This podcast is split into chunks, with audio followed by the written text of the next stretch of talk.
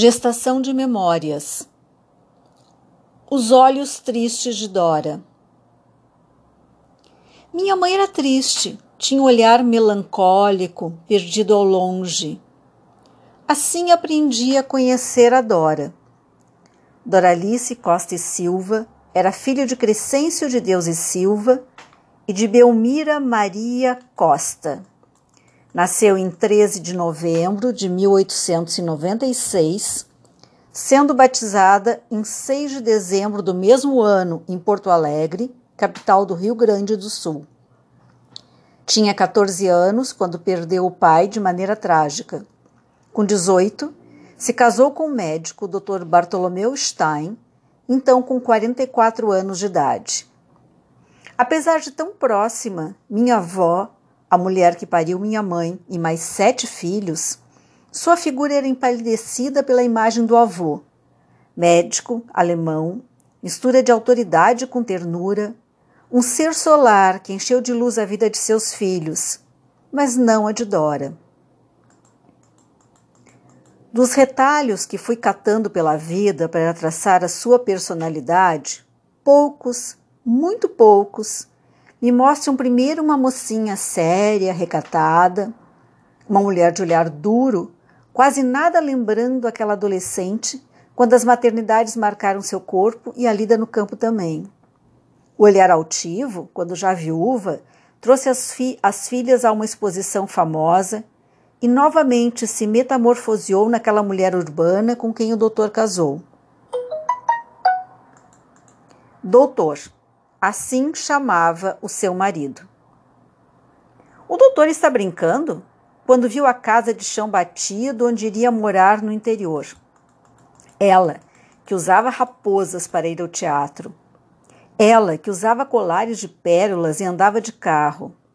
De repente, pelo ideal do médico, quase sacerdote, foi parar no interior do interior, onde um dos únicos luxos era um rádio que pegava a estação Belgrano de Buenos Aires. Outro era a etagère, um móvel fino onde guardava as porcelanas que trouxera da capital.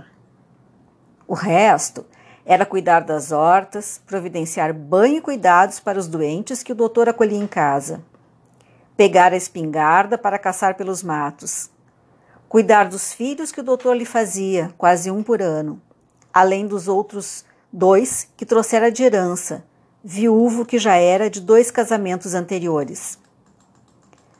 A Dora nasceu em novembro de 1896. O século já se acabava e na então pequena Porto Alegre as mudanças corriam lentamente. As mulheres não votavam, poucas estudavam. Seu futuro de menina de classe medianamente abastada não passava longe de um bom casamento. Sua mãe era a famosa avó Belmira. Essa sim, mais perto de minhas lembranças, não por a ter conhecido, mas pelas palavras sempre repetidas de minha mãe quando eu queria usar logo as roupas que ganhava de presente. Pareces a avó Belmira. Eu a ficava imaginando muito coquete, de olhinhos brilhantes, rasgando pacotes e usando anáguas e roupas lindas assim que as ganhava, bem como eu. Devia ser porreta tal da avó Belmira. Mas a Dora, eu pouco sabia dela. Se casou em 1915 com 18 anos. Já não era tão moça para os padrões da época. Seu noivo, um médico alemão, viúvo de dois casamentos e com dois filhos na mala, meu avô, nascido em 1871, em uma aldeia da então Prússia. 25 anos os separavam.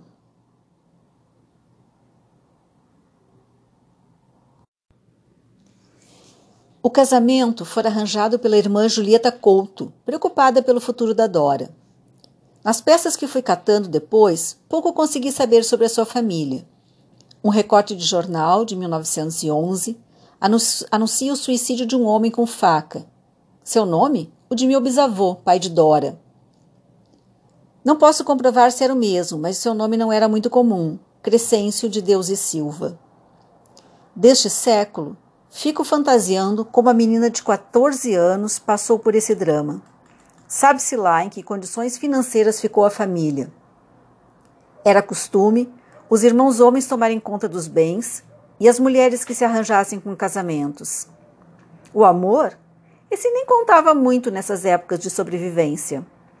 Por que lhes conto isso? Porque uma das últimas peças do porquê os olhos de Dora eram tão tristes, eu mesma vivenciei. Era final dos anos 60.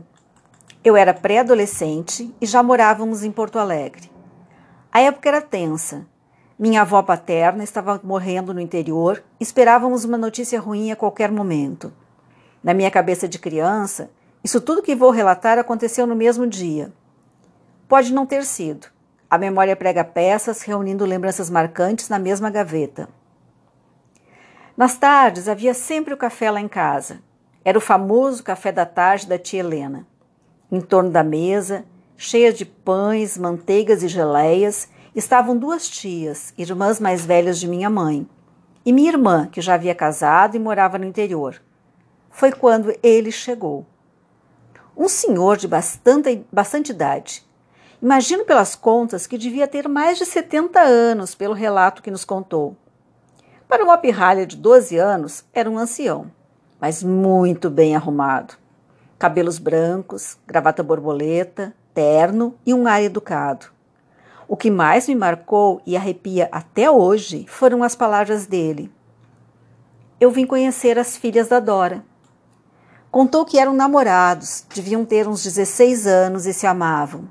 Foram separados pela vida na forma da preocupação da irmã mais velha. O senhor, que nunca perguntei o nome, era então um adolescente. Não sei nada sobre ele, mas fantasio que fossem vizinhos, que se olhassem, que se olhavam desde meninos, que devem ter brincado juntos pelos regatos e sangas. Ou talvez tivessem se conhecido quando ela ia fazer compras. Passaram meses trocando olhares até reunir coragem para se falar. Eram os dois jovens. A Dora devia ter olhos lindos e sonhos de felicidade para sempre. Aquele senhor, quando garoto, devia ter sido ainda mais sedutor que agora me parecia. Aquele amor que brotava e era tão forte que nunca lhe deixou esquecer a amada. Mesmo após décadas e de vidas feitas para os dois, ainda lhe fez ir em busca das filhas da sua Dora. Esse amor podado explicava os olhos tristes de Dora. Ele, não contente em nos procurar aqui em Porto Alegre, viajou ao Rio de Janeiro, já no início da década de 70, para conhecer outra tia que lá morava. Tem um relato de um primo, o Luiz, que era maior que eu e lembra dos detalhes. Apenas não lhe perguntou o nome, o descreveu assim. Ele tinha uns setenta e poucos anos, calvo, cabelos brancos, de aproximadamente 1,68m de altura, magro, vestindo um terno com gravata borboleta, muito educado, delicado e atencioso. Fez um relato de um namoro que teria tido com a nossa avó Doralice, dizendo que nunca havia esquecido e que tinha um enorme desejo de conhecer as filhas dela. Devem ter sido muito apaixonados. O namoro, talvez do conhecimento só dos dois, teria sido interrompido porque a jovem se casaria com um doutor por gosto da família.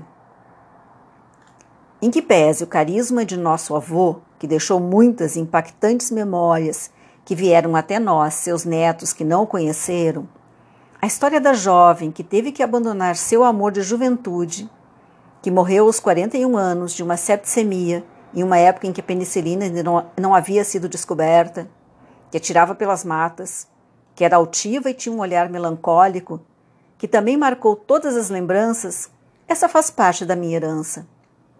Os olhos de Dora expressavam coisas que nunca seus lábios puderam falar Nisso, ela não se difere de tantas outras mulheres que guardam suas lágrimas e levam a vida adiante, doa onde doer.